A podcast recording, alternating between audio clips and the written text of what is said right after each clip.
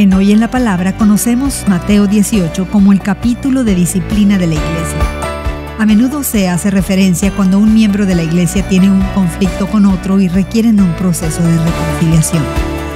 En el contexto de este pasaje, Pedro hace una pregunta a Jesús. Señor, ¿cuántas veces tengo que perdonar a mi hermano que peca contra mí? ¿Hasta siete veces? En respuesta, Jesús cuenta otra historia sobre un rey que necesita ajustar sus cuentas. Su primer siervo le debe al rey diez mil monedas de oro, una cantidad astronómica. La hipérbole señala que este sirviente nunca podría pagar.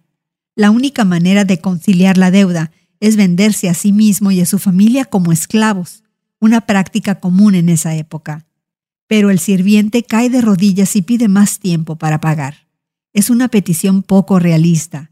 Más tiempo no ayudará. Sin embargo, el rey tiene compasión, cancela su deuda y lo deja ir.